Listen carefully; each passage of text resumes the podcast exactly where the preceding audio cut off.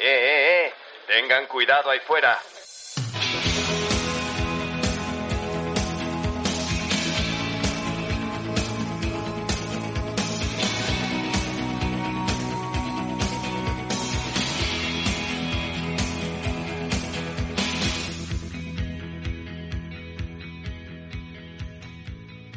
Amigas y amigos de la Warren, bienvenidos a nuestro rincón particular donde los policías hablamos de cosas de policías. Aitor, nos toca hablar de lo que probablemente podemos denominar como la pandemia más voraz de nuestro siglo, las drogas. Algo que está asentado y en ocasiones asimilado dentro de nuestra sociedad y que nos trae de cabeza a los policías de todo el mundo. Uno Joserra, uno Cuatreros. Sí, dices muy bien, hoy nos toca patrullar por los bajos fondos. Si hay algo que vincula el trabajo de un policía, independientemente de la época en la que viva y el lugar donde trabaje, es la lucha contra la droga. Es más, casi todos los delitos importantes, estratégicos que les gusta llamar por aquí, tiene vinculación directa o indirecta con el tráfico de drogas. Los robos, la violencia, las estafas, todo gira alrededor del consumo de drogas y por ende de nosotros, los policías. Así es, siguiendo nuestra línea en la que pretendemos traer a profesionales especializados en el tema que queremos tratar hoy, está con nosotros Hermelo Molero. Nuestro colaborador es jefe del grupo de drogas de Bilbao, entre otras muchas cosas interesantes que irán saliendo a lo largo de la conversación. Hermelo, bienvenido a la Warren. Muchas gracias, un placer, de verdad. Bueno, vamos con la presentación. Hermelo decidió entrar en la Archaña en la 11 promoción, desde Arcaute salió a la comisaría Doñati, hoy desaparecida, y de allí a Vergara, ambos destinos en seguridad ciudadana y algo de investigación que entonces estaba enfocada a la lucha contra ETA. Después pasó por Irún y Donosti, donde compartimos juntos dispositivos antidisturbios y años muy duros, tanto en la misma Donosti como en Hernani y poblaciones limítrofes donde nos tocó bailar en los 90. Entra entonces en investigación y va a Bilbao, donde después de un pequeño periodo como instructor jefe de guardia, pasa al grupo antidrogas, del que se hace cargo durante 24 años hasta hoy, con innumerables operaciones impecables a sus espaldas. Además, acompaña su trabajo con otra vertiente como formador y divulgador, dando charlas y enseñando a nuevos policías y a notas nuevos un puñado de cosas muy útiles en la calle. Aparte de todo este impresionante bagaje policial, ha escrito un par de novelas negras, Rey de Picas y Heroína, esta última ahora mismo en plena vorágine de promoción, con bastante éxito por cierto. Bueno, esta es la carta de presentación de este estupa, como denominan los malos a los policías, que se ocupa del trabajo antidroga. Bueno, Sermelo, Estupas, he dicho bien, ¿no? Sí, sí, está claro, estupefacientes. Bueno, vamos con la primera pregunta. ¿Hay drogas en la calle de Euskadi? Sí, muchas. A ver, España junto con con eh, Estados Unidos somos eh, tenemos el, eh, somos los números unos en consumo de tráfico de drogas, ¿no? Y en Euskadi dentro de, de, la ubicación que tenemos en España y debido a nuestro poderío económico, pues tenemos un elevado consumo de drogas. Si hay consumo, hay vendedores. Si hay vendedores, hay tráfico de drogas. Es una, es imposible que no haya, que no haya consumo y que no haya un vendedor. Está, está, está obligado. ¿Hay producción aparte de consumo y distribución? Tenemos producción de marihuana, como en todo el resto del estado. Hay una producción muy importantísima de, de marihuana. Nuestra producción principal sale hacia Europa, ya que tenemos tanta cantidad de producción que satisfacemos el mercado de Euskadi y además muchísima de esa cantidad de drogas sale hacia, hacia Europa. Bien, y de esas drogas, ¿cuál es, a tu entender, la droga principal, la más conocida, la que más se consume en este momento? Yo, a ver, aquí tenemos de todo, ¿no? Por desgracia tenemos de todo.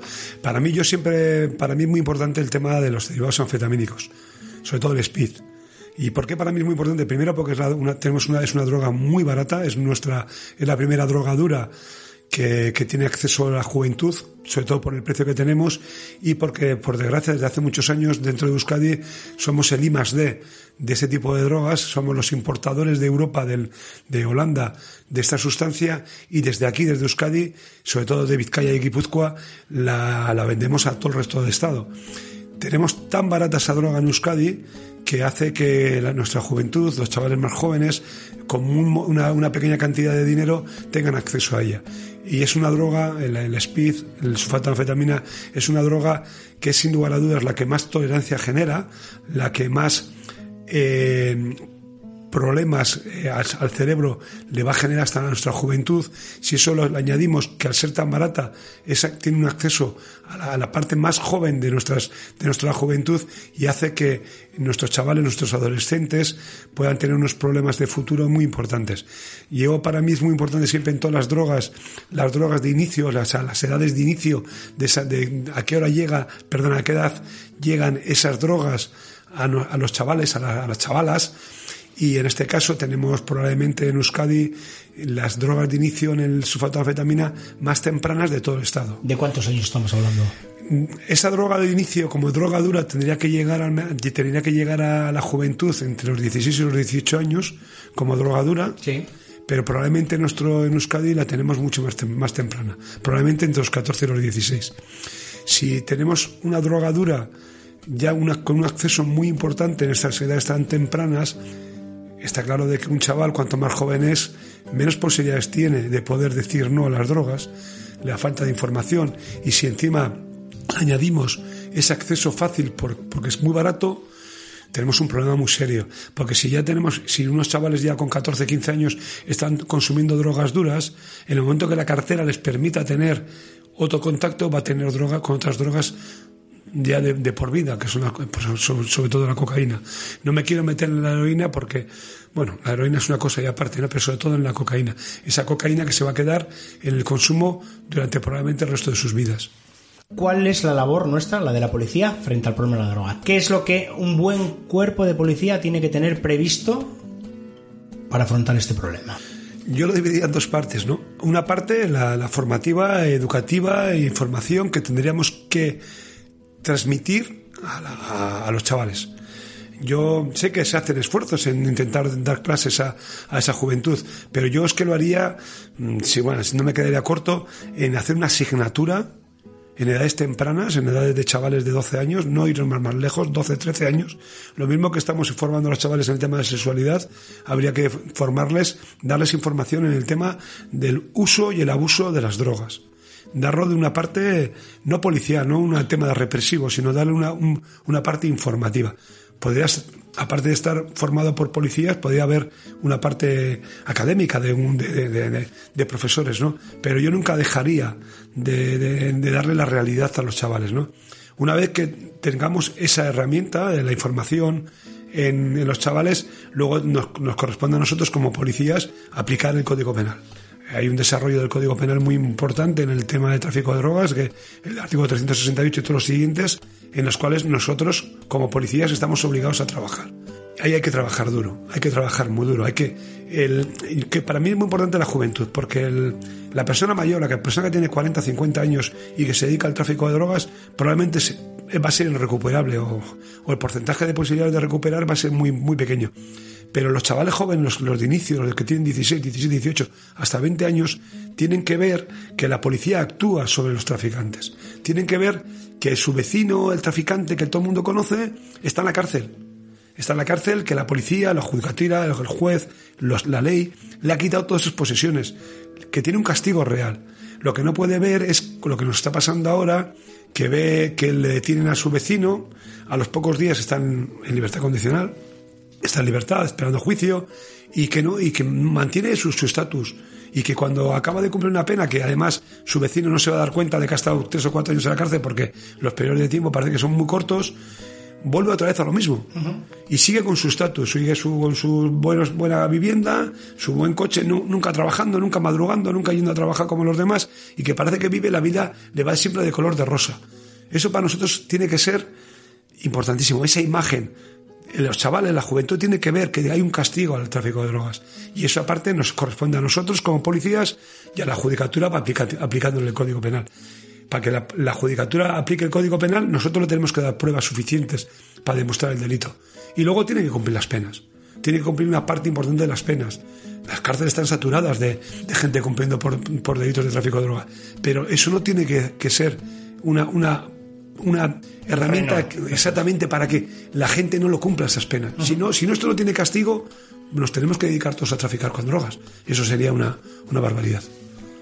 Las policías locales y la chancha tienen grupos formados para combatir este ámbito delincuencial. Es una pregunta.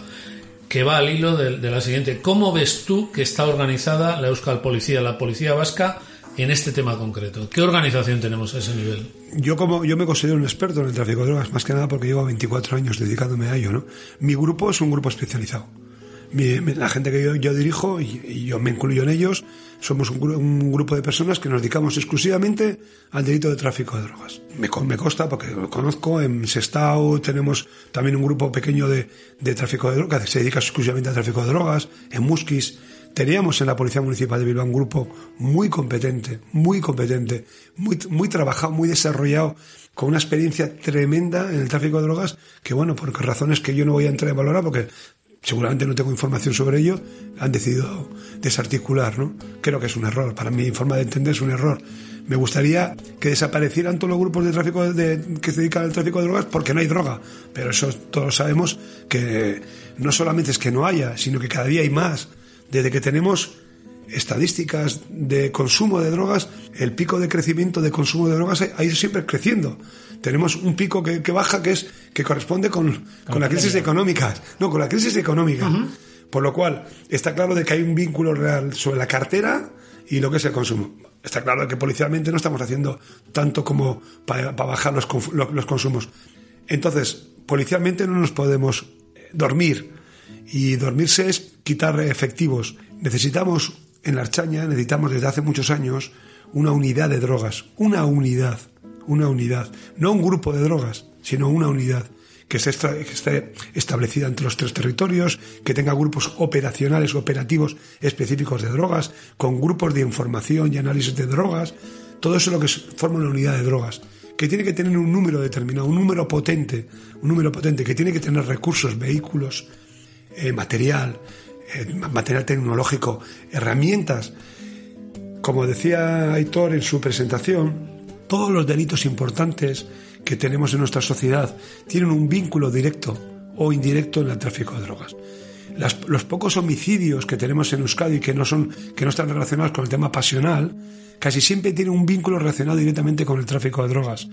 Muchas de las lesiones importantes que tienen personas vienen con el tráfico de drogas, de las deudas contraídas con el tráfico de drogas, muchas de las detenciones ilegales, esos secuestros express, que muchas veces la policía no nos enteramos porque no genera una denuncia, vienen relacionados con el, con el tráfico de drogas.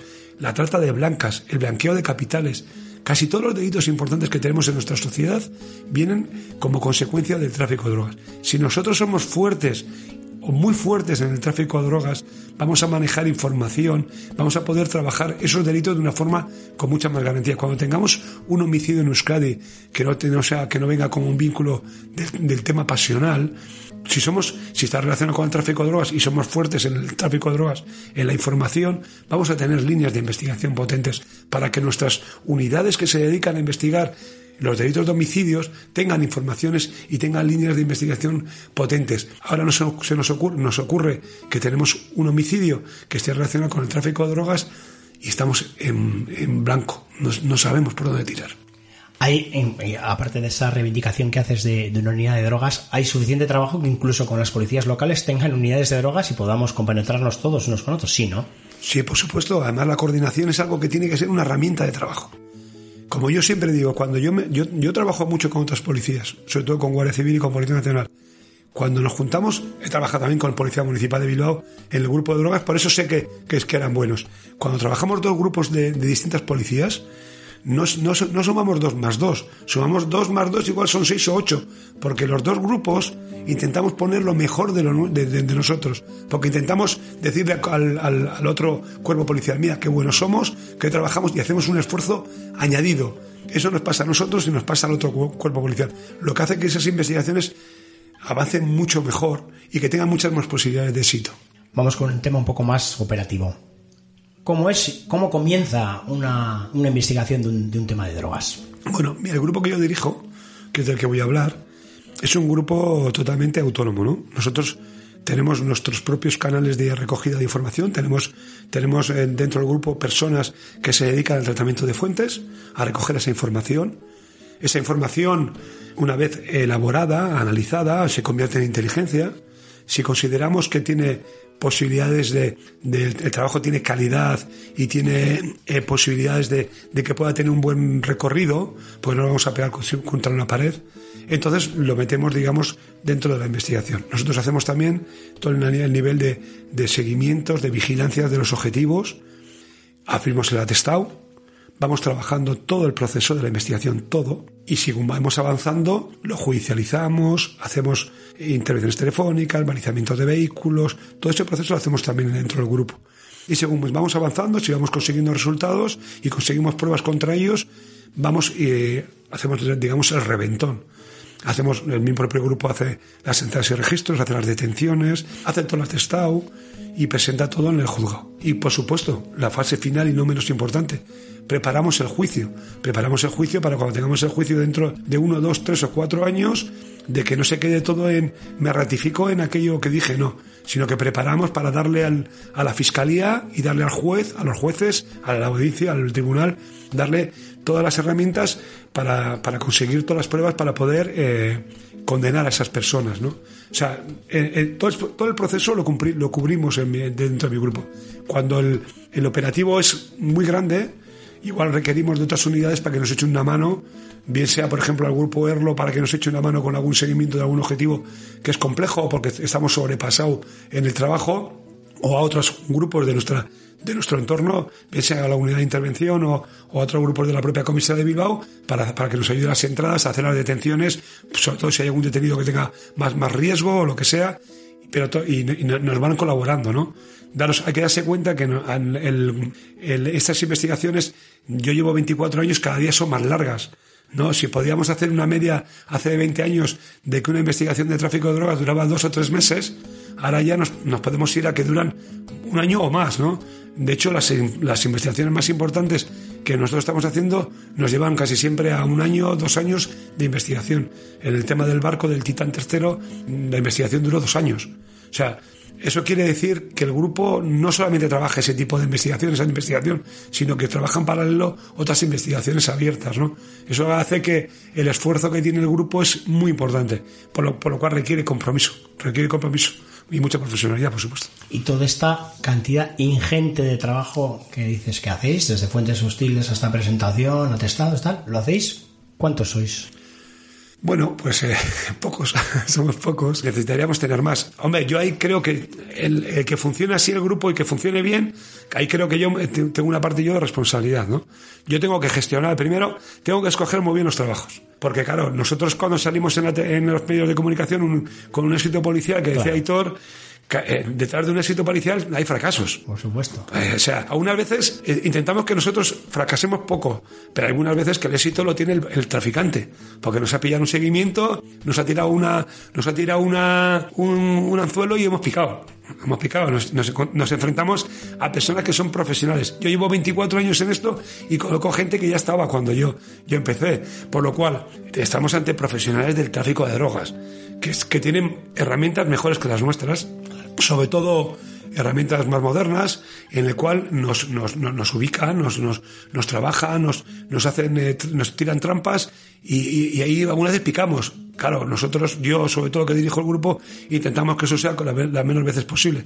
Por lo cual yo como gestor del grupo tengo que intentar coger una investigación que, ten, que tenga entidad, que tenga entidad, pero hay que llevarla a cabo y hay que tener posibilidades de éxito. Si no, yo no me voy a meter nunca con un objetivo, aunque yo sepa que trafica, que no tenga posibilidades de éxito. Por eso necesitamos buena información. Las fuentes hostiles, que es el canal principal de, de, de información de cualquier policía, ¿se trabajan bien en la Archaña? Yo no voy a hablar de lo que cómo trabajan los demás. Yo tengo en mi grupo tengo dos personas que se dedican a hacer fuentes y son muy buenos. Son muy buenos. Y, y el resto del grupo muchas veces tenemos que colaborar con ellos, ¿no? Porque como tú has comentado, son fuentes, fuentes, fuentes hostiles y en un inicio esas fuentes hostiles hay que trabajarlas. Y el resto del grupo trabaja también para esas fuentes hostiles, para proteger a nuestros compañeros, para, que, para trabajar con garantías esas fuentes hostiles. Yo entiendo, quiero entender que las demás unidades de la Archaña que hacen fuentes lo harán bien. Yo no, no lo sé. No, de todas formas, la fuente hostil sigue siendo el canal principal de entrada. Independientemente que hayamos mejorado mucho en seguimientos, en, en cosas informáticas, la fuente hostil pura sigue siendo el canal principal de información. Sí. En el tráfico de drogas es obvio. O sea, Sí. eh, a ver, un- si tú entras al, al aplicativo de la Archaña y metes el artículo, el código 368 en todos los fichados, vas a ver ahí miles de personas fichadas por tráfico de drogas.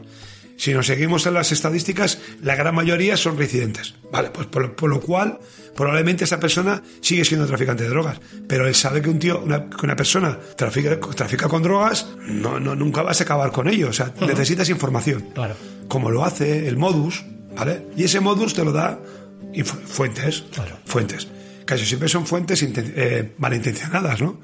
Porque tienen un motivo. No tanto como en las películas se vende, que es para quitarse un rival, porque como, como hablaba antes, muy pocas veces los, los apartamos de la calle, sino temporalmente. Incluso dentro de la cárcel, muchos de ellos siguen traficando, por lo cual no es por quitar rivalse, rival, pero tiene otros motivos. Muchas veces motivos emocionales, ¿vale? Por ejemplo, una de las herramientas más para nosotros más interesantes es, es un tema de cuernos, tan antiguo como la vida, ¿no? Sí, sí. Pero hay que saberlos trabajar. El tema, el tema de los cuernos eh, es una, una información que te llega muy puntual, muy rápida y que la tienes que trabajar muy rápidamente porque mañana se re- esa pareja se reconcilia Claro. y ya no tienes nada, informa- más información, ¿no? Por lo cual hay que ser hábil. Vuelvo a repetirme, yo tengo dos personas en el grupo que se dedican al tratamiento de fuentes que son muy buenos en ello. Son muy buenos en ellos, llevan muchos años trabajando en ello y aunque la formación que ya han tenido de la archaña no sea la, la más precisa, la más, la más adecuada, ellos han formado. Pues como, como le pasa a todo el resto de mi grupo, ¿no?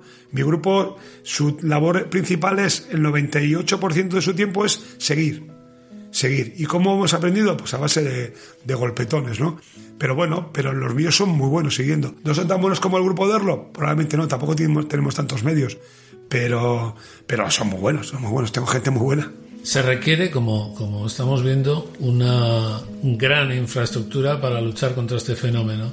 Agentes, medios, etcétera. ¿Qué es lo que tenemos o qué es lo que tenéis y qué es lo que a ti te gustaría tener? Que no, Lo que nos puedas contar, ¿eh? No vamos a... Efectivamente, no, no se trata de que nos desveles todo, sino No, no, no, cuenta no. lo que lee hasta donde pueda. Yo no me puedo me pegar un tiro en el pie. Yo me considero, y tengo, me considero, porque yo sé cómo andan otras unidades, me considero un privilegiado dentro de la Archaña. Tengo casi todos los medios que tiene la Archaña. O sea, dentro que soy un grupo, grupo que está ubicado en una comisaría y tal, me considero un privilegiado y tengo casi todos los medios.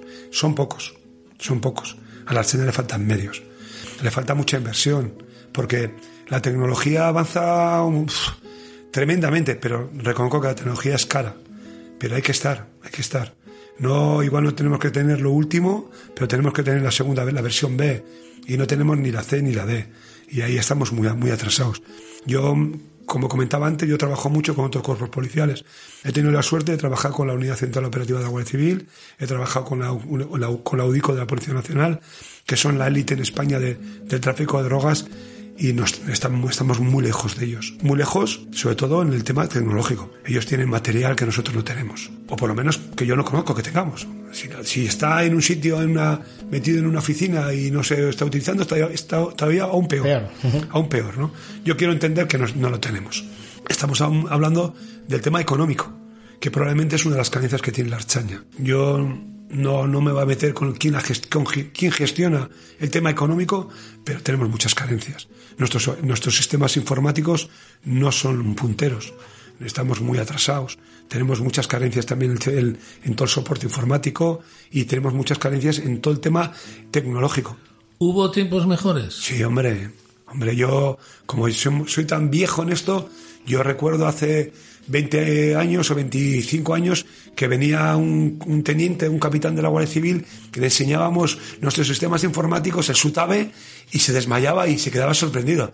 Ahora yo voy a un cuartel de la Guardia Civil, veo lo que tienen ellos y ya que se desmaya soy yo, me tienen que poner, no una silla, un sillón para, para poderme desmayar y no romperme la cabeza, ¿no?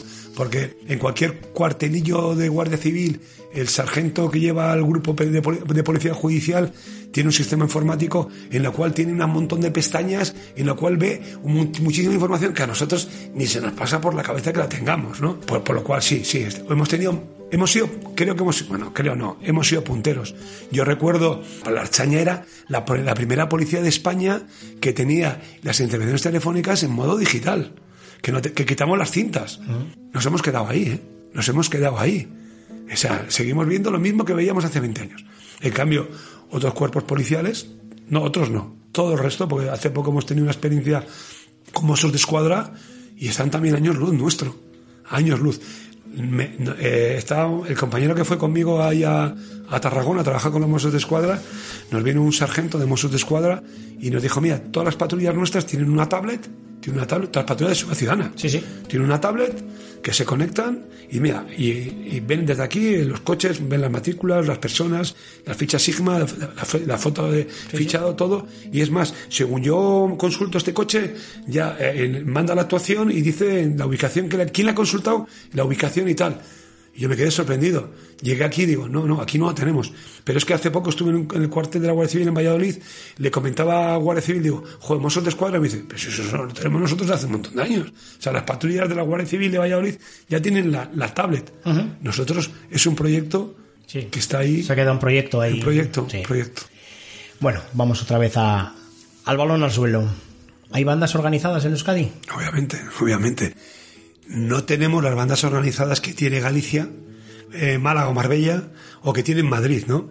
O que tiene Cataluña. Mossos de Escuadra nos contaba, tiene unas bandas organizadas tremendas.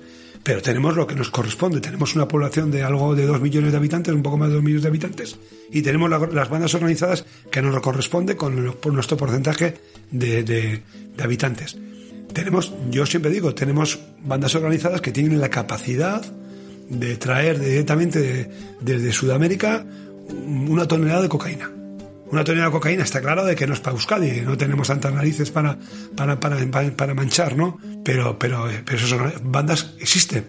Tienen la capacidad de tener una, una tonelada de cocaína para distribuir en el resto de, de Euskadi, en el resto de, España y probablemente en Europa. Pero la organización está ubicada aquí.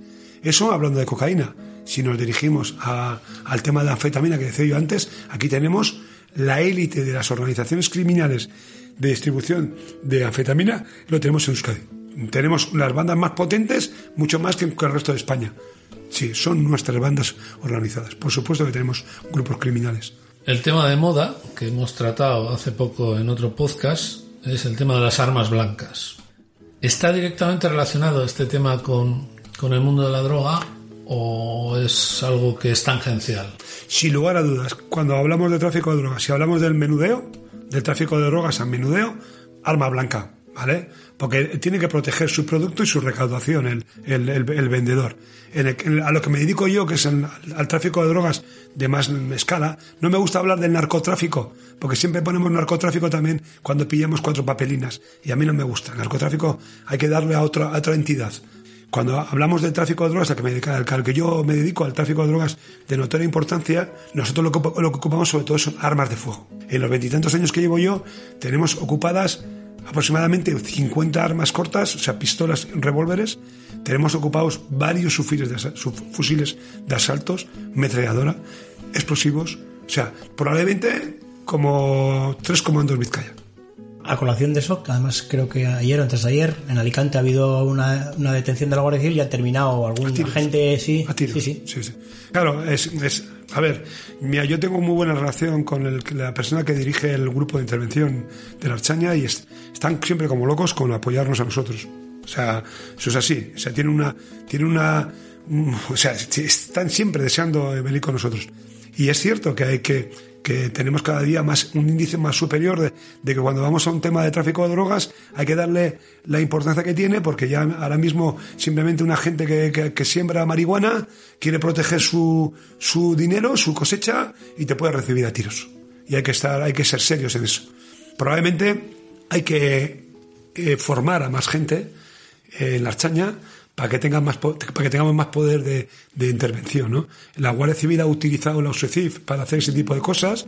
Probablemente tendremos que tirar de recursos como pues como puede ser el PRIM, otro tipo de cosas. sí, brigada móvil o- brigada móvil que, que, que- que tenga material y adecuado para poder hacer esos abordajes. Porque, mira, yo hace muchos años, mira, lo cuento además en, la, en, la- en esta última novela, en la heroína, tuve una experiencia, un- una de mis primeras experiencias en una anta de registro en la cual entramos y el tío tenía un revólver debajo de la almohada, lo tenía municionado y seguramente no recibía tiros porque entramos de madrugada, se había quedado dormido con la televisión y cu- cuando entramos ya lo tenemos trincado, ¿no? Y ahí me pegó un cortocircuito en la cabeza y dije, bueno, Hermelo, vamos a intentar hacer el menos número de entradas de detenciones en su domicilio, porque las puertas son cada día más duras, más difíciles de tirar. Y vamos a intentar trincar siempre que podamos en la calle. Y es lo que hacemos, ¿no? Intentamos utilizar la sorpresa en la calle, que en la calle es mucho más difícil que vayan armados, y cuando quieren reaccionar ya los tenemos trincados, ¿no?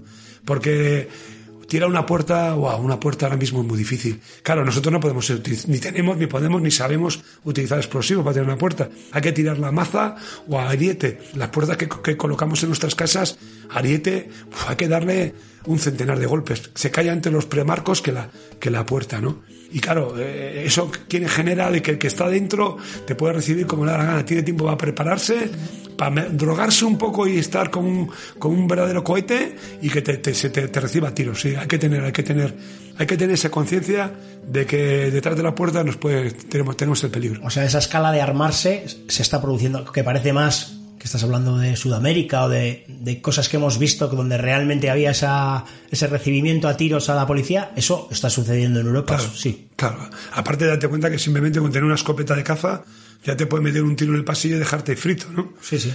Y, y luego ya, si estamos hablando de gente ya más importante, más importante, el, el, el defender su, su, su, propiedad.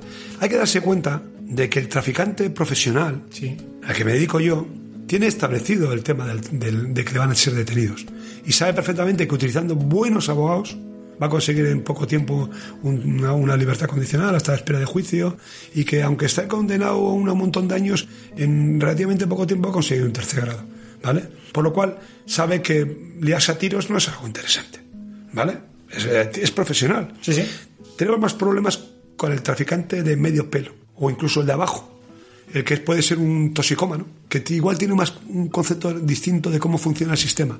El traficante grande sabe perfectamente. De hecho, tenemos eh, condenas de mm, un, una, una, persona conocida aquí de Bilbao que se le, que le, condenaron por traer 700 kilos de cocaína en el, puesto, en el puerto de Zumaya, en el cual fue condenada a 17 años y medio de cárcel por eh, la Audiencia Provincial de Guipúzcoa y ya está en tercer grado. Ha cumplido 5 y ya está en tercer grado, ya está saliendo de fines de semana y tal. Me refiero de que ese, ese, ese es un profesional. Si se llega a meter un tiro a, Policía Nacional o a Vigilancia Ciudadana, que fue el que los detuvo, pues entonces la, la, la pena hubiese sido más grande. Son profesionales. El problema tenemos con el pequeño y mediano traficante. Es peligroso. A ver, como se ve en las películas, en la Archaña se utilizan medios incautados, coches, embarcaciones, ese tipo de cosas que se ve que parece más peliculero. ¿Aquí eso existe? ¿Los jueces acceden a eso? ¿Cómo funciona? Bueno, el, el tráfico de drogas junto con la trata de blancas es el, los únicos delitos en los cuales nos permite nos permite quedarnos con material, ¿no? Quedarnos, no, perdón. Lo permite la ley, quieres decir. Permite la ley que el, el juez pueda dictaminar que, que, ese, que esos, esas propiedades puedan ser utilizadas para, para investigar el delito de tráfico de drogas. ¿Vale? En general, nosotros con los jueces, si pedimos un vehículo, nos lo suelen conceder. Tenemos más, más problemas con el tema interno de la archaña, ¿no? Uh -huh. el, el sistema. Antiguamente era imposible, imposible.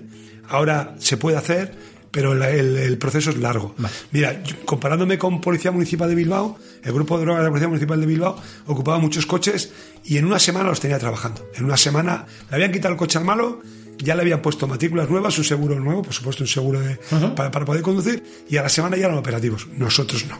Nosotros tenemos mucha burocracia. Otro tema actual. Detrás de violaciones y abusos sexuales hay utilización de drogas la banalización del consumo de estas drogas blandas, que a mí es, a mí es una cosa que todavía me tiene un poco ahí, eso de duras y blandas. Igual no lo puedes explicar tú. Este, este tema es un problema actual, muy actual. ¿Estas cosas generan más trabajo a la policía? Sí, bueno, a ver, lo de toma de drogas, drogas duras y blandas es una forma que tiene el Código Penal de separarlas. Pero eh, cuidado, cuidado por ejemplo, el alcohol es una droga legalizada, legalizada, y que la podríamos considerar blanda. Pero la, todo el mundo que conoce a una persona que es alcohólica sabe que de blanda no tiene nada. Algo muy parecido está pasando con la marihuana.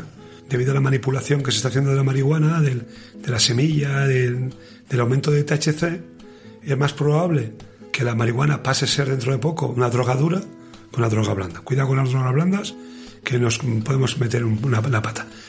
Cuando hablamos del tema de, de, violaciones y todas estas cosas, cuando se utilizan drogas para eh, someter. someter a la víctima, Mm, Ahí siempre hablamos de la burundanga, la burundanga, la burundanga, la burundanga es una, una droga más, sí, pero generalmente no, es- no es lo que se utiliza.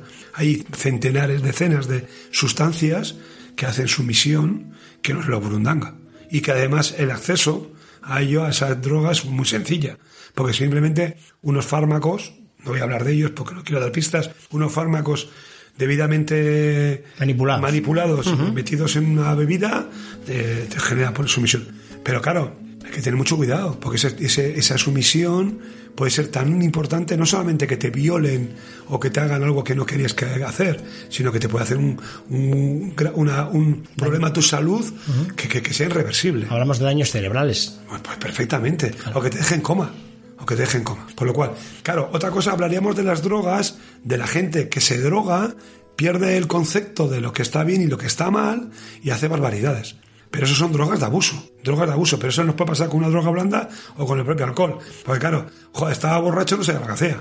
Bueno, todos sabemos lo que es. Yo no me quiero meter en el tema de las drogas de sumisión, porque creo que eso es mucho mejor que traigáis un día a un compañero nuestro, de que a un compañera que, ha- que haga delitos contra las personas, que em, te os puedo decir que en la comisaría de Bilbao hay un grupo que se dedica a eso y que son muy buenos, que trabajan muy bien. Igual es mejor que un día acerquéis a uno de ellos y seguramente vamos a hablar con más propiedad que yo sobre este tema. Por supuesto. Apunta, José Ra.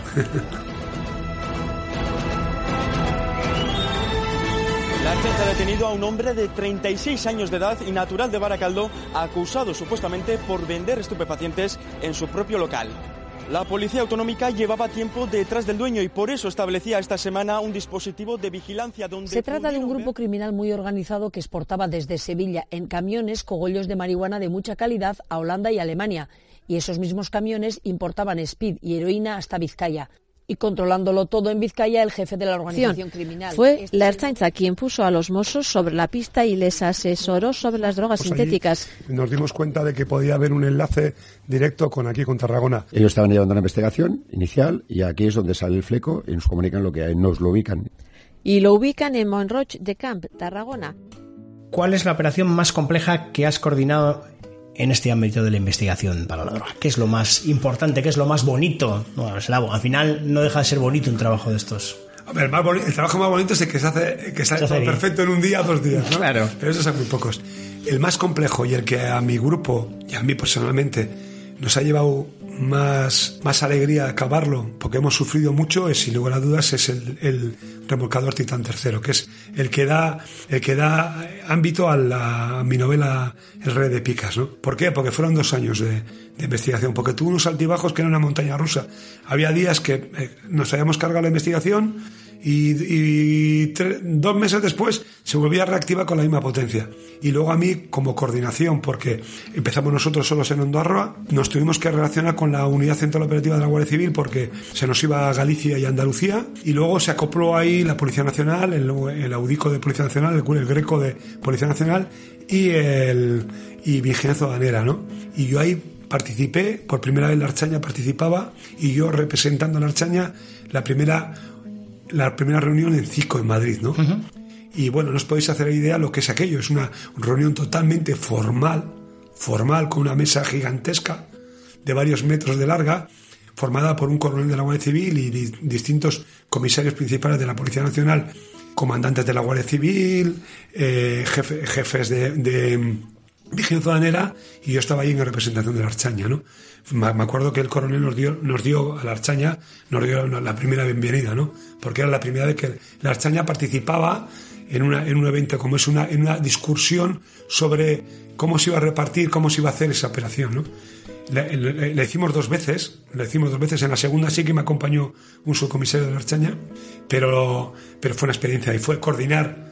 Yo iba, nos- yo iba, nosotros la Archaña íbamos conjuntos con, con la Guardia Civil, con la Unidad Central Operativa de la Guardia Civil, coordinarnos con otros cuerpos como era la Policía Nacional y Vigilancia Aduanera. Mucho estrés, mucho estrés, una experiencia eh, brutal y al final tuvimos éxito. Fue un éxito porque se ocuparon 2.500 kilos de cocaína, acabamos, acabó la Archaña en, en Canarias, que éramos, que éramos el foco de atención de, de todos los medios de comunicación, porque ahí era habitual ver a la Guardia Civil, a la Policía Nacional, de Vigilancia Aduanera, como era obvio, pero ver ahí a unos señores con un chaleco negro que ponía Archaña atrás en la espalda, era, bueno, todo, el mundo quería Exótico. Sí, muy exótico. Muy exótico. Y, y bueno, para nosotros, para mi grupo, para mí fue una experiencia vital, algo que, que es- va a ser in- imposible que podamos igualar, ¿no? Igualar es imposible porque igual dentro de unos años otros compañeros de la Archaña pueden tener una experiencia como esa, pero nosotros dudo mucho que podamos tener otra como esa, pero para nosotros ha sido vital. Muy complicada, pero muy gratificante. Ya has dicho que está dentro de tu libro As de Picas, pero... Rey de Picas. Rey de Picas, perdón. Haznos un resumen. ¿Qué es la Operación Titán? ¿Qué? Un resumen en líneas generales. Es empezar con la, como hablábamos antes, empezar mi- los míos de mi grupo que dedican a hacer la información, a coger una información bruta en Donosti, empezar a hacer seguimientos en Donosti, a cara de perro, en un entorno que no conocemos, hasta llevarnos al remolcador, allí ubicar a un grupo criminal potentísimo ubicado en, en Marbella, empezar la organización esa a, a preparar lo que es un, lo que va a ser un viaje de droga, el barco desplazarlo a Galicia, tener un capitán ya preparado todo tal, un grupo criminal colombiano que le interesa ese barco, ese barco hace, que hace un viaje que nosotros esperábamos que iba a hacer a, a África, se nos acaba cargando en, en Libia de, co- de- de cocaína probablemente y acaba metido en una base militar rusa en Sebastopol, en Crimea, ahora que está tan de moda. Una colaboración, primero intentamos con los griegos a través de la Guardia Civil, luego con la, con la policía turca y debido a la- al, escondite que tenía el barco, la policía turca no encontró el, la droga, el barco lo sacan a tierra en Bulgaria, lo pintan, pensábamos que todo se había tomado por culo, vuelve a aparecer el barco en Almería, se vuelve a reactivar el trabajo, mis compañeros vuelven a coger información nueva de que el barco iba a ser contratado por un grupo criminal de Euskadi para traer 800 kilos de cocaína, Unos- una serie de problemas del barco, más que del barco del capitán, que teníamos ahí un barco, un capitán que era un era un era capitán Pescanova, como llamamos nosotros. Soy un enamorado, lo De confieso, de ese capitán. Pues José Ra, no he puesto ni la mitad de lo que sé de ese capitán. Eh, llega tarde al- al- a, a la transmisión de droga en Canarias, se va todo otra vez afuera, otra vez. La Policía Nacional, que ya estaba ahí metida con nosotros, igual Civil quiere abordar el barco, nosotros le decimos no, va vacío, va vacío, va vacío. Nos hacen caso porque manejábamos buena información.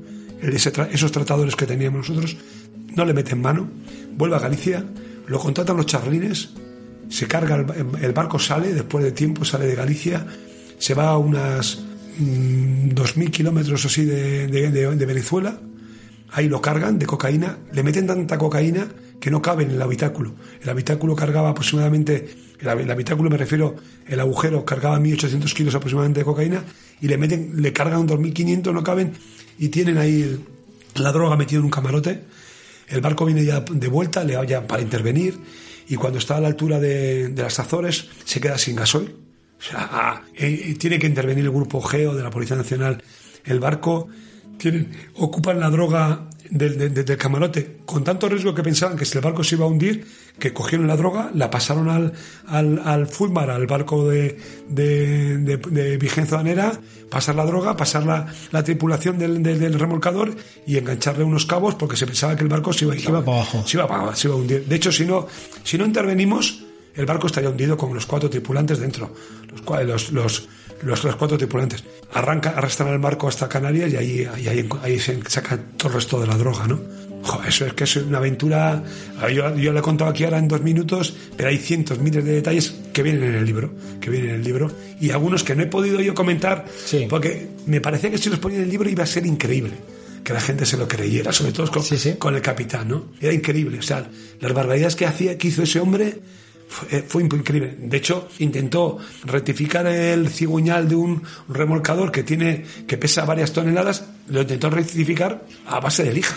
O sea, con eso, cualquier persona que nos escuche, que tenga unas meras no- nociones de, cultura mecánica, un cigüeñal de un coche que, es que es diminuto comparado con esto, es imposible hacerlo a la lija. Imaginaros un, un, un cigüeñal gigantesco de un remolcador.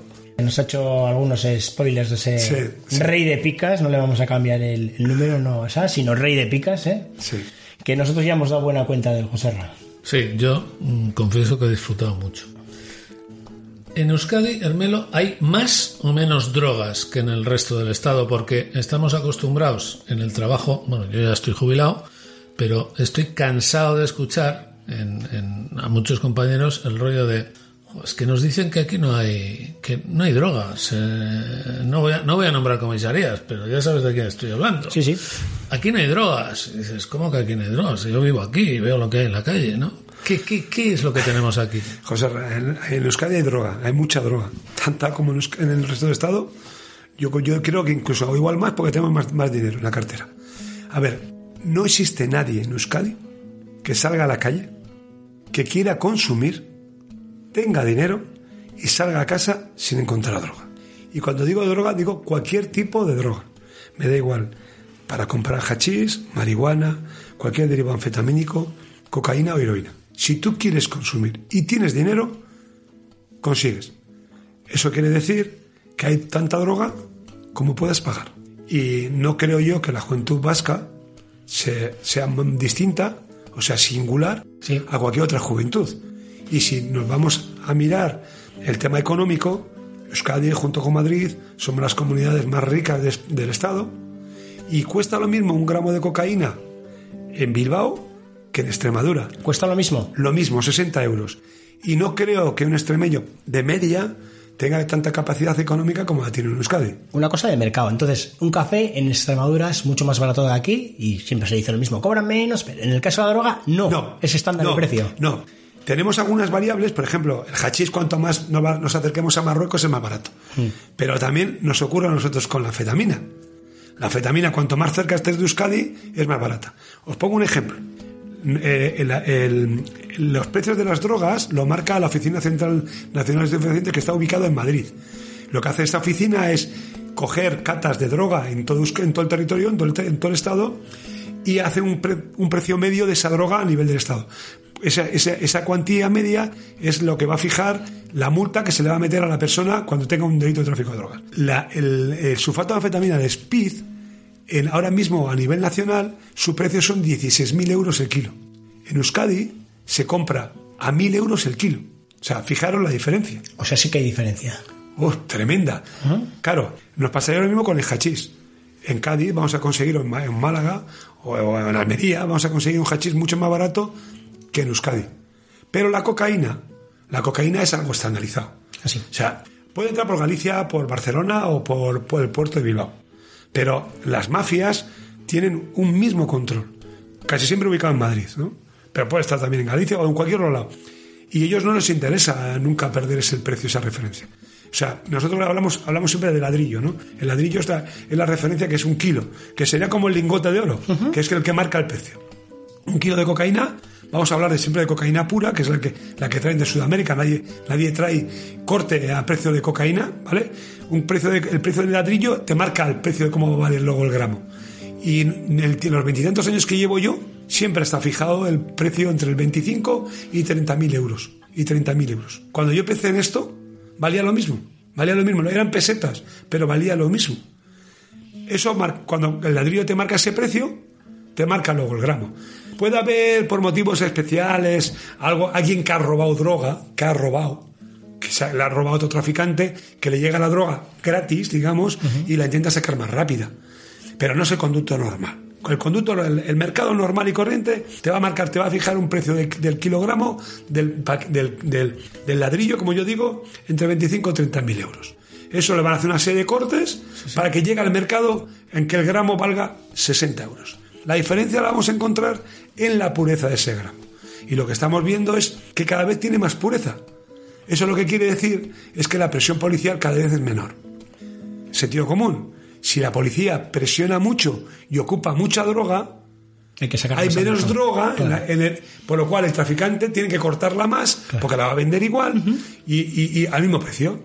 Si por el contrario un traficante lo tiene que vender a 60 euros y no puede variar el precio, lo que puede hacer es a su cliente decirle, te voy a dar más calidad por el mismo precio. Y es lo que estamos viendo. Eso se, se demuestra en las catas que se hacen, en, los, en las catas que se hacen en, las- en los residuos de las aguas fecales de los ríos, en la cual se va detectando cada día más pureza de la droga. Lo que, lo que quiere decir que a nivel policial y por supuesto judicial no estamos siendo efectivos. Es increíble la analogía esta que haces con el oro, ¿eh? O sea, Es que es igual. Tiene Es- lógica, claro. Es más, es más, eh, Aitor. no- Nosotros sabemos de personas que invierten dinero Sí. sin tocar la droga nunca. que invierten dinero en las compras. O sea, eh, un traficante que tiene que quiere traer una, una, una cantidad muy importante de droga no tiene cash, no tiene dinero eh, para hacer la compra y busca y busca eh, gente que le, que, le, que le dé dinero, que capitalistas, que socios capitalistas, que le financie. Eso es. Con un riesgo muy elevado, porque si cae la- el, el viaje por la policía, pierden, Sí. pero con unos intereses muy importantes, que pueden ir entre doblar o triplicar su inversión en dos o tres meses, o en seis meses, depende cuánto tiempo tarde en producirse el viaje. Doblar o triplicar, Sí. ¿vale? Con un riesgo de que puedes perder todo, pero también te puede pasar en la bolsa. Sí, sí, igual, igual, eso. ¿Vale? es que un capital la, de bolsa, riesgo. la bolsa nunca vas a doblar o triplicar Sí, sí. en seis meses. De todas formas, me da la sensación, igual estoy equivocado, que lleva mucho tiempo estándar ese precio de la, de la cocaína. No hay, no tiene mucha, no, ni para arriba ni para abajo, no tiene mucha fluctuación. Esos 60 euros el gramo llevan, llevan tiempo, ¿no? Claro. Más o menos. Sí, claro, Aitor, tú, tú imagínate, un traficante grande que de repente es capaz de traer una tonelada de cocaína Sí. al Estado, me da igual, a Bilbao, trae una tonelada de cocaína, y de repente ha traído otro tío de Galicia, ha metido dos toneladas. Lo normal en, en cualquier otro producto es que se harían entre ellos rivales y empezar a bajar el precio para poder vender. Eso no hace. Guardo hasta que vuelva a valer. Porque no me interesa entrar en esa pelea, porque al final de cuentas tú tienes una capacidad de vender, que es la que te marca el consumo. Si tú saturas el mercado, vas bajando el precio y tú no, no, no, no, ganas dinero. O sea, ganas dinero, pero ganas menos dinero. Sí, sí, aquí como no entra el mercado, como entra en, en, en otras mercancías, entra el mercado de valores Claro. porque ya no se hacen competencia y hacen los cárteles estos famosos. Exactamente. En este caso, Para que nos demos una cuenta, mira, eh, ahora mismo la ciudad del mundo donde más cocaína se consume sí. es Londres. Londres se dice que consume 32 kilos de cocaína pura al día. Si la- aproximadamente la- el gramo de cocaína tiene un 10% de pureza, quiere decir que aproximadamente consume unos 300 kilos de cocaína diarios. Diarios. Sí. ¿Vale? Una ciudad de 9 millones de habitantes. Barcelona, que tiene 3 millones, consume 12 kilos de cocaína. Diarios. Claro, de cocaína pura. No tenemos estudios en Bilbao. No tenemos. Me gustaría saber, en proporción a una ciudad que tenemos que tiene 300 y pico mil habitantes, cuál es el consumo que tiene. Yo no quiero ser alarmista. Yo quiero ser realista. Ya. O sea, cuando me preguntan, ¿hay consumo de droga? Hombre, claro. ¿Qué pasa? ¿Que, lo- ¿Que los de Barcelona y los de Londres son más viciosos que los de Bilbao? No, igual, igual. La gente que se piense que aquí se solucionan todas esas historias tomando calimochos está equivocado. Puedes escuchar los episodios de Laugarren Podcast en Spotify, Evox y otros agregadores de audio. Nuestros episodios se complementan con la documentación de apoyo que subimos a nuestras redes sociales, Instagram, laugarren barra baja podcast o Facebook, laugarren podcast.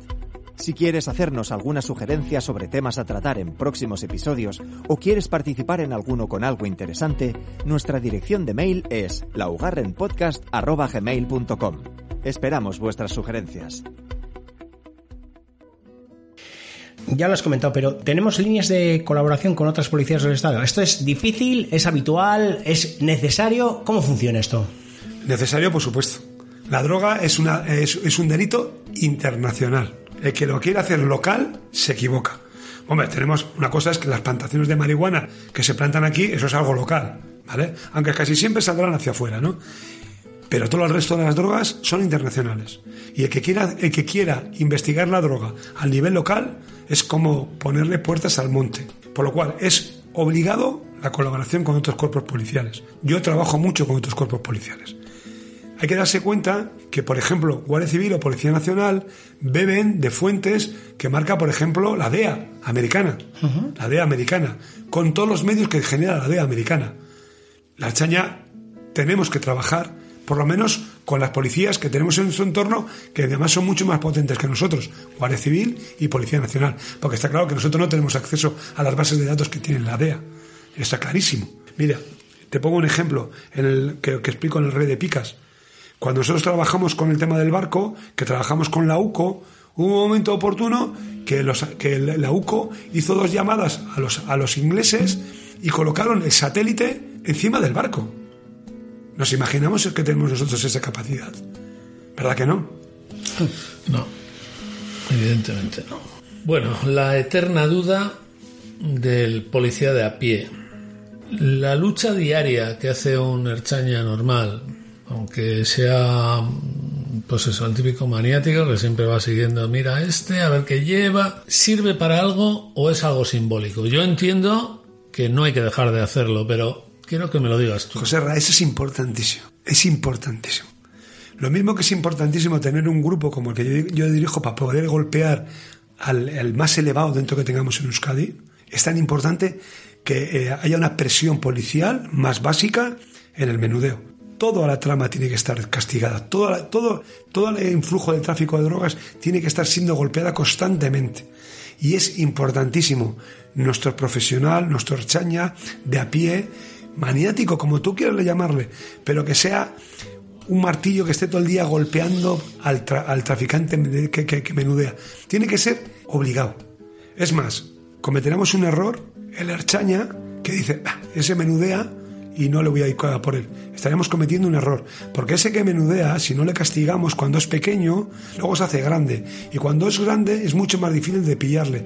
Nosotros tenemos objetivos que para mí son imp imposibles poderles involucrar en el tráfico de drogas, porque no tocan nada. Les hemos hecho tan grandes, tan imposibles que no podemos trabajar contra ellos. Eso viene desde pequeños. Hay que golpearlos cuando son pequeños traficantes y no dejarles crecer. Por eso es tan importante la labor de nuestros compañeros de seguridad ciudadana que estén todo el día con el martillo. Sí, pero eso está sucediendo. Igual cuando hablábamos con Bendy de helicópteros que decía que protección ciudadana se mete como rebecos a todas las esquinas, aquí también pasa. ¿no? Seguridad ciudadana está continuamente entrando, ¿no? eso se produce. Yo no conozco mucho las, las otras comisarías, pero en comisaría de Bilbao, que es la que yo pertenezco, yo tengo compañeros que llevan más, más años que yo dándoles rock and roll y no paran. Y bueno, tengo compañeros que seguro que tienen en su, en su eh, currículum mil detenidos por tráfico de drogas uh -huh. en su carrera profesional. Mil detenidos, ¿sabes? Porque se han llevado por delante a todo lo que han podido, que, que, que, que el momento que pueden demostrar el delito de tráfico de drogas, van a por él. Le da igual que, la, que, que venda un gramo, que venda cinco, que se lo traen detenido y tal. Es importantísimo. Siempre nos pues encontramos de... con lo mismo, ¿eh? Nuestro ADN, nuestras plaquetas, que son la protección ciudadana, siempre está en todos los ámbitos, está... Sí, pues me vas a permitir que meta una cuña, una felicitación y un ánimo a esos sabuesos que van de uniforme y que así todo meten el morro hasta José donde se puede. Te diría a, a, todos esos compañeros nuevos que se están incorporando de la 27, 28, 29, 30 promoción, estos que dentro de poco vendrán a 31, que, bien, que, llegan a la Archaña en un momento muy extraño, con un relevo eh, generacional tremendo, unos cambios de mandos eh, sí, muy importantes. Uh -huh. y que además vienen con el concepto muchas veces de que ya son funcionarios. No, son policías, son policías. La labor del policía, de, de un policía es, es eh, eh, quitar malos bichos de la calle. Uh -huh. Y tienen, no se tienen que rendir, nunca, nunca. Y cuando, cuando vienen, eh, cuando tienen un jefe que no les colabora, ellos no se tienen que rendir, que se rinda al jefe. Tienen que estar a lo, para lo que nos pagan. Y a nosotros nos pagan para aplicar el código penal. Y el tráfico de drogas es un delito grave. No hay nada más que decir. Vamos a hacer un, un giro al programa y vamos a un tema menos policial, bueno, menos policial, pero más personal. Vamos a tu faceta de escritor. ¿Cuándo y por qué decides que tienes que escribir una novela negra?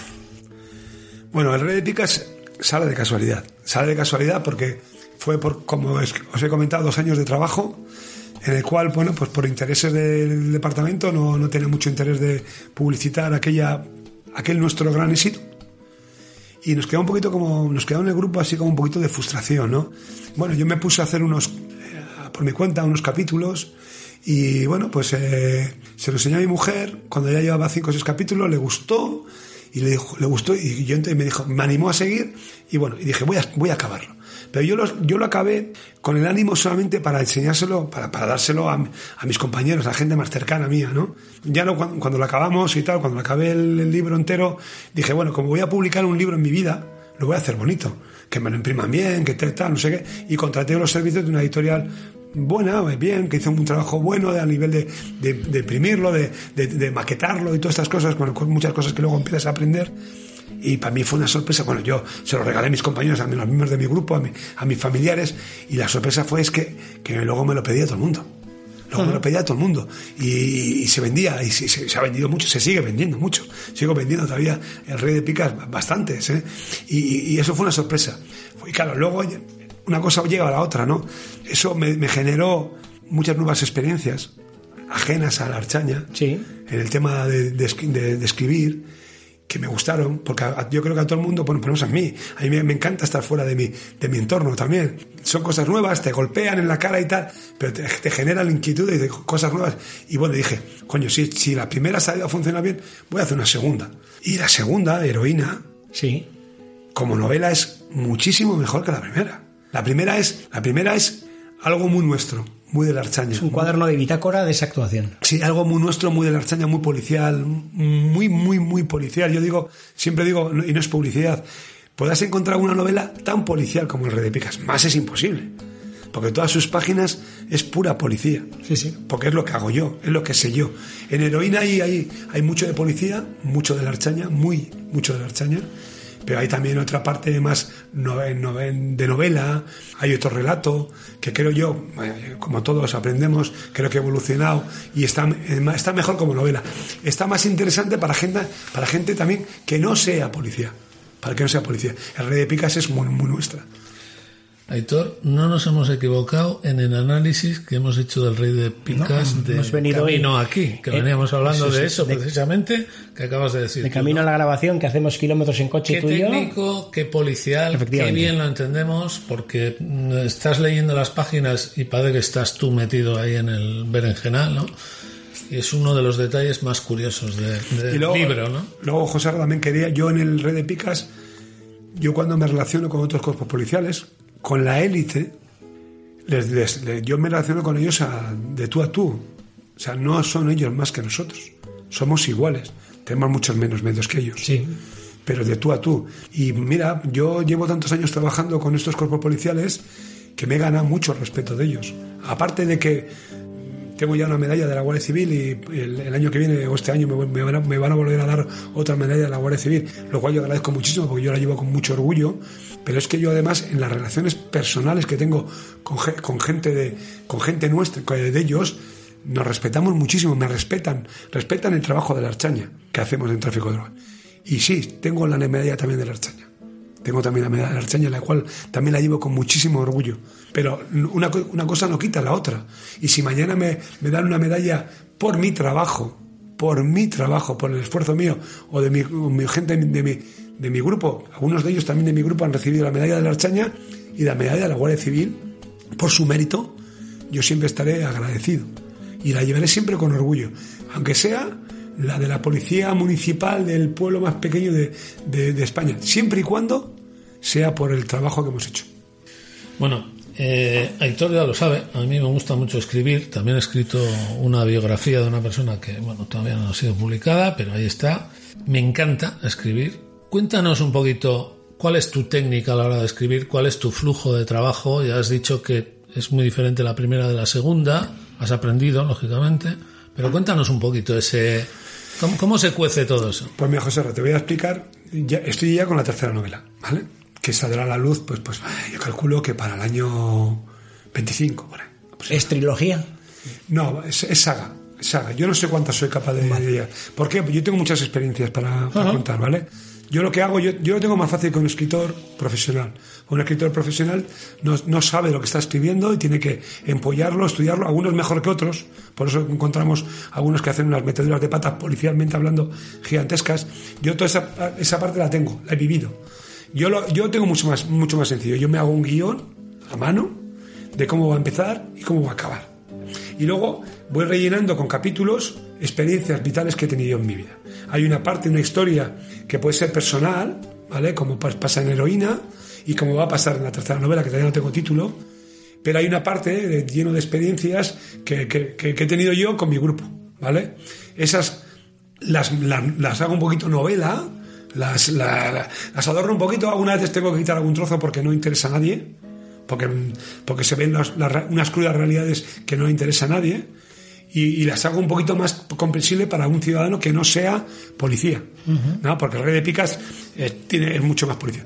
Pero este, esta tercera va, va a tener una parte, la parte policial, que va a ser 100% real, basado en experiencias que he tenido. Tengo muchas en 24 años, tengo muchas que contar. Y luego hay otra parte que es eh, más novelista. Y así lo hago. Ya, eh, mira, tengo hecho todo el guion de la tercera novela. Ahora en Semana Santa, que me voy a coger unos días de, vacaciones, voy a empezar a escribir un poquito. En verano, solo puedo escribir en verano cuando estoy de vacaciones. Cuando estoy trabajando no puedo. Tengo tantas cosas en mi cabeza que es imposible porque me, me quedaría un churro y aparte no sería capaz de escribir. Por lo cual, ahora arrancaré un poquito en, Semana Santa. En verano es- intentaré darle más otro impulso. Y luego a trocitos, ya cuando está acabada, ya le voy dando, perfeccionando un poquito el asunto, ¿no? Yo siempre hago un bruto que puede salir de 200 páginas y luego lo voy refinando, igual me acaban 300 o 350. Vivimos una época de explosión de, de esta novela negra con tintes, digamos, más locales. Mm, Dolores Redondo como principal exponente, Miquel Santiago, Ivo Martín, Noelia Lorenzo, con la que hemos coincidido tú y yo hace 15 días en Irún, en lo que se llama Euskal Noir. ¿Qué tal está funcionando tu novela? Dentro de esa explosión, ¿qué tal estás vendiendo? Yo muy bien, yo muy bien, pero hay que darse cuenta que yo, mis novelas, las dos, son autopublicadas. En este segundo caso, tuve ofertas de algunas editoriales pequeñas, pero yo no le veía beneficio. Lo único son, yo no quiero firmar derechos de autor. Son, son mis novelas y yo manejo mis, mis derechos, ¿no? Yo, a ver, eh, yo soy un gran lector, ¿eh? O sea, Ujú. leo muchísimo. Yo estoy constantemente leyendo y me gusta la novela. Me gusta la novela. Aún a veces me quejo mucho en, en que hay grandes, hay gente que escribe muy bien, muchísimo mejor que yo, como, como no puede ser menos, pero que luego en la parte policial eh, hacen chapuzas. Eso nos pasa a todos los que somos policías y leemos. Vemos la parte policial y decimos, ¿de qué policía está hablando este Pero señor? editor, es que, joder, búscate a alguien que te asesore un poco. Ya, ¿interesa, que- ¿interesa es la que- realidad al lector? Sí, hombre, por lo Sí. menos básicamente. Coño, perdón. Hace, muchos, hace mucho tiempo que no existe eh, los inspectores en Archaña. Ya. Eso, es- eso simplemente es Sí, conocimiento. sí, sí. Sentido común y un poco de información y documentación. Y, y hace mucho tiempo que la policía, que la Archaña no tiene muchos medios que aparecen ahí. Y por ejemplo, no hay una, una unidad de investigación en Vitoria que haga homicidios, es una unidad central, ¿no? Hay en Erandio. Esos son conceptos muy básicos, muy básicos, que probablemente a, a la gente de la calle no... Sí, le da igual. Le da igual, pero yo me, me voy mucho más, más lejos, ¿no? Eh, Gómez Jurado es el, el escritor Sí. que más, uno de los que más libros vende en toda España, ¿no? Sí. Eh, seguramente en- en habla española de- de- del mundo, ¿no? Escribe, escribe, escribe de lujo, como, como no puede ser menos. Joder, pero te acaba, te acaba una, un- una novela un- a- a- tirándose la protagonista de un tercer piso porque dice que, que, que cree que le ha puesto un colchón abajo en el suelo, ¿no? Eso no, eso. Una cosa es la ficción y otra cosa es la Sí, ciencia ficción. La ciencia ficción. Claro, yo eso, yo lo castigo mucho. Yo personalmente como policía lo castigo mucho. Yo entiendo que otros sectores que no son policiales no lo castiguen. Yo lo, yo lo Sí, castigo. a mí me pasa lo mismo. Yo necesito una novela que sea creíble. Dentro de la ficción, que sea creíble. Porque hay herramientas para acabarla bien. A ver, yo no me voy a meter nunca en que en una novela te pongan que en Euskadi ha habido en esa novela 16 asesinatos. Porque eso no es la realidad, ¿no? No tenemos tantos muertos. Pero yo entiendo de que tienes que poner muertos para, para, para, para, que, para, el, para que el microondas funcione, ¿no? Está clarísimo. Pero acábala de una forma que sea más o menos realista. Eso yo lo critico mucho. Pero yo leo de todo, ¿eh? yo leo muchísimo. ¿Qué, ¿Qué lees tú? ¿Qué es lo que más te gusta?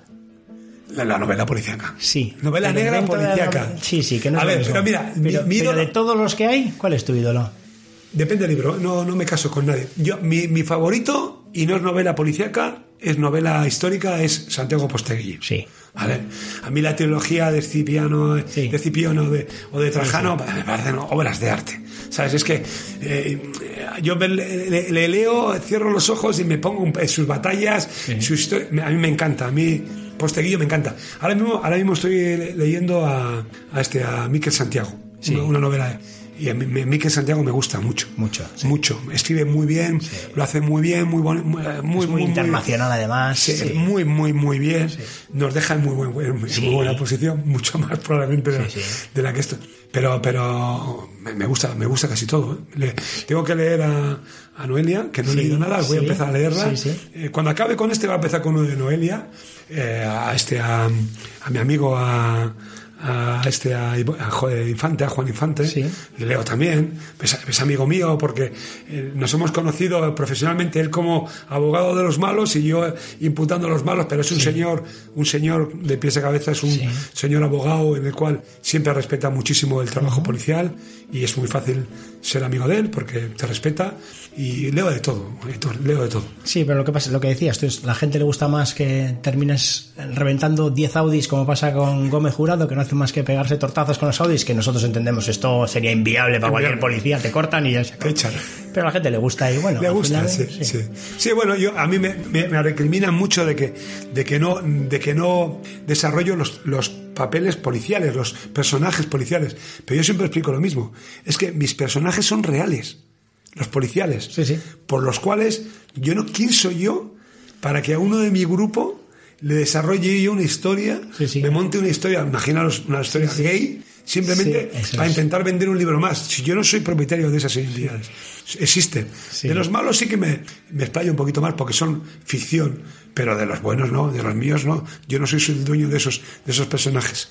Bueno, para terminar esta entrevista me gustaría que nos contaras cómo crees tú que es ahora mismo algo necesario para continuar haciendo frente a este problema de las drogas. ¿Qué pondrías en marcha si tuvieras oportunidad de hacerlo con los efectivos que contamos ahora en Euskadi? ¿Qué, qué harías tú? Con los efectivos, los que tenemos ahora mismo dedicados al tráfico de drogas, más que lo que podemos hacer, no podemos hacerlo. No, me refiero Vale. con todos en general. Yo primero vuelvo a lo mismo. ¿eh? Yo ya sé que la Archaña tiene otros frentes abiertos, muchos frentes abiertos. Yo hablo siempre del que sé, o el que creo que sé un poco. Primero, reforzaría el tema de formativo y inf- informativo en colegios, ¿vale? Para eso no tienes que ser, no sé, dedicaría gente, yo qué sé, de segunda actividad o en la- de la Archaña, formarles el tema del tráfico de drogas, formarles, no en el tráfico de drogas, perdón, en el tema de las, del, del uso y el abuso de las drogas, para dar clases a- en colegios. Ya, yo, yo digo, yo llegaría hasta hacer una asignatura. Igual que se hace con lo del bullying, por ejemplo. Por ejemplo, por ejemplo, es que nos cargamos mucho en las cosas y otras no, ¿no?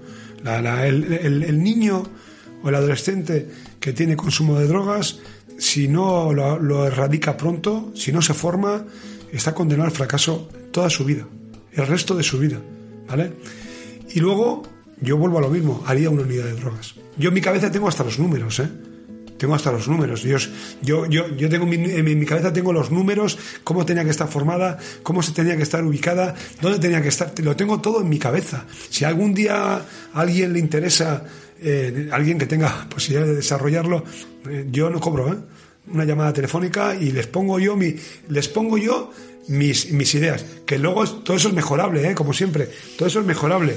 Pero yo le daría mi opinión y creo que no estaría muy desencaminado en algo que, que- que fuera muy funcional y con unos números razonables. Yo no diría mil personas para... No, no, no. Algo que sería real, que, la Archaña podría asumir, que la lo único que necesitamos es, es eh, o sea, decir, vamos a por ello, vamos a por ello, no, no, no, no, no, no está de, de- de perfil.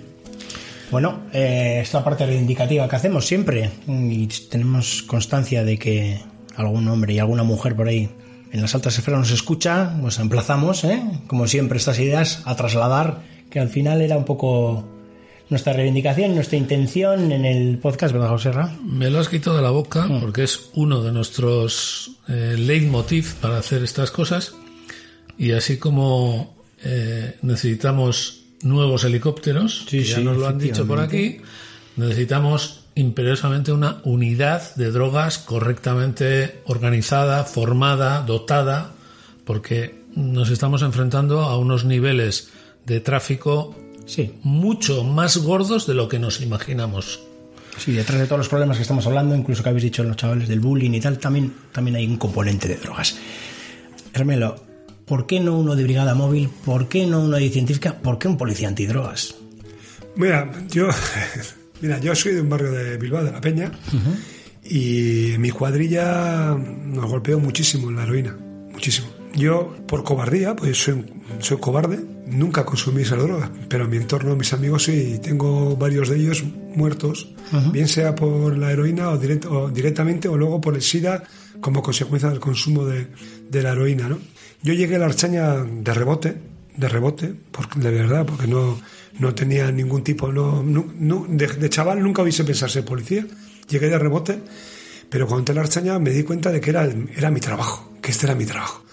Y me gustaba la investigación, me gustaba el terrorismo y la, y el, y la droga, ¿vale? Hice algunos pinitos de terrorismo en mi época guipuzcoana, digamos, y cuando llegué a la Archaña en Bilbao, que llegué también un poco de rebote porque no me dieron plaza de investigación, me mandaron de ciudadana, pero tenía hecho el curso de investigación, llegué ahí, me colocaron instructor jefe, el que estaba de jefe de drogas se marchaba a Erandio a otra, a otra unidad y yo tenía buena cercanía con el jefe de centro, le, le comí la cabeza, le, le perseguí durante días y días y días y días para que me dejara entrar en drogas y bueno, pues accedió.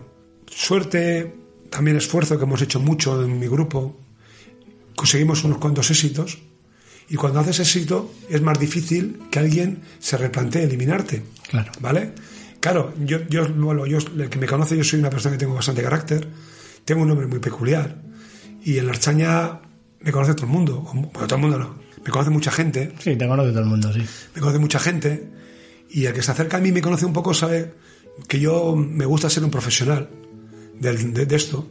El otro día cuando estábamos en Irún se acercó un chaval joven de una, de una promoción reciente y me hizo una pregunta a solas que además me la han hecho más gente.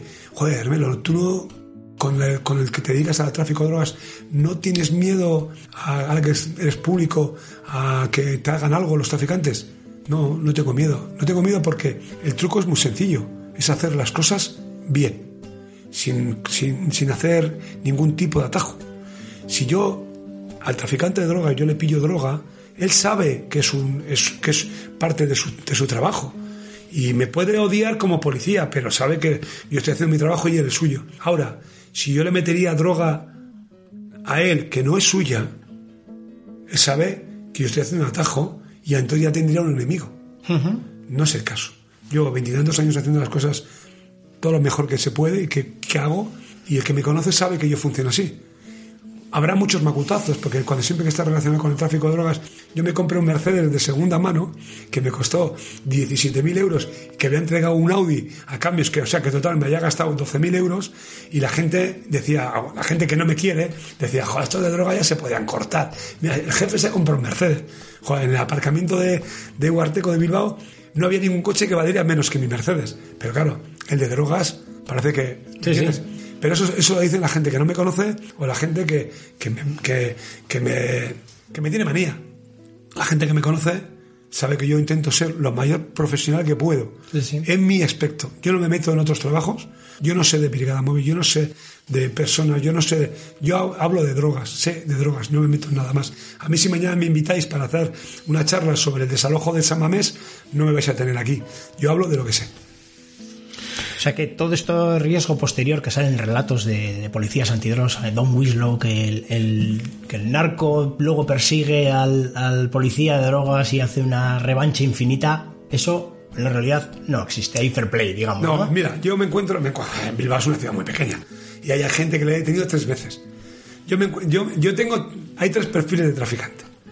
El que se encuentra conmigo en la calle y hace como que no me ve. Me parece una buena estrategia. El que se acerca a mí y me dice, menos mal que me detuviste, me sacaste del agujero, ese sigue traficando. Ese no me engaña, sigue traficando. Va de guay, pero sigue traficando. Y el tercero, el que me intenta pagar el café, que me parece una tontería. O sea, si el que se piense que porque me paga un café a mí voy a dejar de investigarle, es, es estúpido. Pero fíjate, Aitor, 20 24 años, jamás, jamás me ha venido un traficante y me ha dicho, oye, Hermelo, eh, te voy a comprar. Nunca me han, me han- me han ofrecido dinero. Y yo lo hablaba un día con el jefe del, E- del EDOA, del Grupo de Delincuencia Organizada de, de Cantabria, que lleva casi tantos años como yo en esto. No nos han comprado porque nunca nos hemos vendido. No te compran, tú te vendes. Tú te vendes. O sea, jamás. Yo he tenido traficantes en los calabozos de, de Ugarteco, de, de Bilbao, de todo pelo. Gente importantísima de- dentro del tráfico de drogas. Sí. Nunca, jamás me han ofrecido, oye, si me ayudas, te- jamás me han ofrecido. O sea, no- una cosa que te ofrezcan y, y otra cosa que aceptes. Es que ni tan siquiera me han ofrecido. Tuve un, un- un detenido ilustre hace muchos años que me, la- me lanzó una así, como en plan broma, que me dijo, yo soy muy generoso con mis amigos. ahí se quedó. Pero jamás. Por lo cual, si a mí y al de Cantabria, que se dedica a lo mismo que yo, nunca nos han comprado, es porque nunca nos hemos puesto a la venta. En fin, otro podcast delicioso en el que hemos aprendido otro montón de cosas y en el que yo pues he disfrutado mucho porque como digo pues pues eh, me he llevado alguna que otra sorpresa y alguna que otra he aprendido alguna que otra curiosidad así que solo me queda darte las gracias de verdad Armelo por este por esta cantidad de cosas que nos has contado y decirte pues que lo hemos pasado muy bien y que por supuesto ya sabes que aquí tienes a dos amigos y si alguna vez te podemos enganchar otra vez pues te engancharemos seguro. Quería antes de despedirme daros las gracias por supuesto, para mí es un placer porque aparte quería animar a todos estos compañeros nuevos que entran, no solamente que sigan eh, dándole duro, necesitamos gente en investigación. Necesitamos gente que venga, gente que venga a investigar yo sé que nadie quiere ir a testados. Lo sé. Pero hay que investigar. Para que seamos una policía integral, lo que no se puede hacer como policía de calle, la, seguridad ciudadana, la protección ciudadana, esa preventiva, cuando se produce el delito hay que investigar. Hay que investigar, porque tenemos que retirar a esos malos de la calle. Y para eso necesitamos gente que investigue. No tenemos. Y necesitamos gente buena, gente que venga con ganas. El otro día vino una compañera de la 29 promoción, una chica que había hecho criminología y que, quería entrar en drogas, que quería entrar en drogas. Y yo le animé que no se rinda nunca, que haga el CIC, que haga investigación, que igual tiene que pasar un tiempo por, por, por, atestados, pero también es una parte de la formación, porque un investigador necesita también luego saber escribir y manejar el sistema.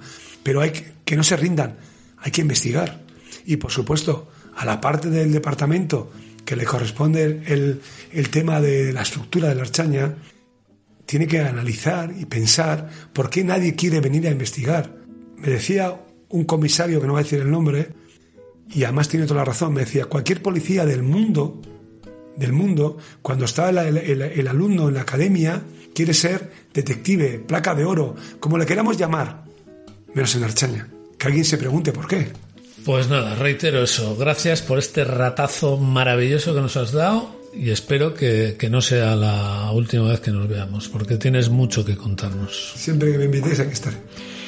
Y esta mañana cuando en la road movie particular que hacemos José Rayo cuando nos montamos en el coche, echamos el equipo ahí atrás y nos ponemos a Vitoria o Bilbao desde Guipúzcoa, le decía, vas a, vas a conocerlo, no le conoces, ya verás que tío, ya verás que, que de cosas que siempre hablamos de lo mismo, pero en este caso nos hemos ido casi a hora y media de programa. Yo ya sabía lo que me iba a encontrar porque últimamente hemos coincidido varias veces. Muchas gracias por venir, eh, muchas gracias por ser tan claro, que es difícil al final. Y en un mundo tan complicado que tenemos no tener dobleces, le he dicho además eso a José la mañana. Te vas a encontrar una persona sin dobleces, que es complicado hoy en este mundo y encima un mundo de, de droga, es complicado, pero bueno. Hoy ha sido una pasada de programa. Eh, antes de pasar a la música, ya sabes que terminamos siempre José Rayo en este pub pinchando música de, una teleserie policíaca. Si me tienes que decir una serie que recuerdes, que te evoque cosas en las veces, piénsatelo, ¿eh? que estamos abriendo una nueva sección en el programa. ¿De qué serie de policías me hablarías? ¿De todo lo que has vivido? Porque tú al final eres setentero, ochentero como yo, entre el baby boomer y la generación de X. Una serie importante para mí, The Wire. The Wire. Pero Soprano y Breaking Bad, mis tres preferidas. O sea, te vienes muy aquí, no te vas muy atrás. ¿Más atrás? ¿Qué me, no. ¿Algo más joven? No. No, porque más, más, viejo o más joven. Más joven tú, más viejo ah, la serie. No, eran peores. Eran peores. las, Ves, las, ves, las ves en el recuerdo, las vuelves a, tienes un buen recuerdo de ellas, las ves otra vez y no, es muy, muy flojas. Esas tres que he dicho, creo que envejecen muy bien. Policialmente envejecen muy bien. Sí, y son, ya son series antiguas, ¿eh? Soprano, Los Soprano, o, bueno, Breaking Bad, o, The Wire, son muy antiguas, las puedes volver a ver, yo las, veo una y otra vez y siguen siendo muy buenas, muy buenas. Es, me quedo con ellas. Sí que es cierto que The Wire hay cachos que ves y dices, esto puede ser un consejo territorial nuestro perfectamente. yo le he hecho de menos en The Wire que acaban luego el, el asunto demasiado rápido, en el último capítulo, ¿no? Pero, joder, yo muchas veces Baltimore se me parece mucho a la palanca. Mucho. Bueno, pues nos vamos a ir nosotros más atrás y policialmente seguramente vamos a fallar, pero vamos a ir con una teleserie que se pega al episodio de hoy como una segunda piel. Miami Vice, lo que vino a llamarse Corrupción en Miami, una serie capital para explicar el desorden mental de algunos de nosotros. Muchas cosas para contar. Empezamos por aquella intro con imágenes veraniegas, entre las que veíamos hasta un y un frontón de cesta punta y de apuestas de los que proliferaron en Florida en aquella época donde se ubica la serie. A partir de eso, toda era imagen y diseño, una estética brillante basada en la emergente cultura New Wave de los 80, donde todo era voluptuoso, resplandeciente y caro, obscenamente caro. Don Johnson, verdadero icono de la serie y ídolo de cualquier mujer de la época, era un policía, vestido con trajes basados en Richie, Hugo Boss, Versace y Armani, con zapatos sin calcetines y camiseta debajo de los trajes, en un estilo que marcó tendencia en la moda internacional. Todo un puntazo si consideramos que era un policía de paisano en labores de infiltración entre yonkis y prostitutas. Además de los trajes, los coches. Cadillac, Aston Martin, Lamborghini, Porsche, Corvette, V8 americanos y por supuesto Ferraris como aquel testarrosa blanco. Una pasada que resuena en nuestras cabezas entonces juveniles, llena de cientos de caballos de potencia y de formas imposibles en pósteres de cartera y pared. A Don Johnson le acompañaban un compañero, Philip Michael Thomas, y un Edward James Olmos en un magistral y enigmático papel de Teniente Castillo. La serie estaba escrita por el guionista de Hill Street Bulls y por Michael Mann, que fue guionista de Starsky Hatch. Ya sabían de lo que hablaban, ya sabían lo que hacían. Posteriormente, Michael Mann nos regaló un tiroteo épico tras un atraco en un banco en la película Hit de Pacino y De Niro, que os invito a ver y a revisar de verdad. La serie tiene una burrada de cameos: Bruce Willis, Benicio del Toro, Julia Roberts, James Brown, Franz Zappa, Leonard Cohen, Phil Collins, así hasta hartarnos. Y con una colaboración de música brutal: Brian Adams, Eno, Peter Gabriel, Van Halen, Iron Maiden, The Mod, hasta el infinito. La sintonía de la serie, no desmerece el resto. El checo Jan Hammer, que empezó su periplo musical amenizando un locas de striptease, nos trae unas increíbles melodías absolutamente ochenteras, tocadas con sintetizadores en total concordancia con el sonido New Age de la época, acompañadas de alguna guitarra potente pero muy tratada que se convirtieron en auténticos hits mundiales y que nos traen al programa de hoy, creo que por primera vez, un par de Grammys que se llevó Hammer debajo del brazo. Una auténtica pasada. Pues amigas y amigos, tengan cuidado ahí fuera. Agur. Adiós. Muchas gracias. Saludos.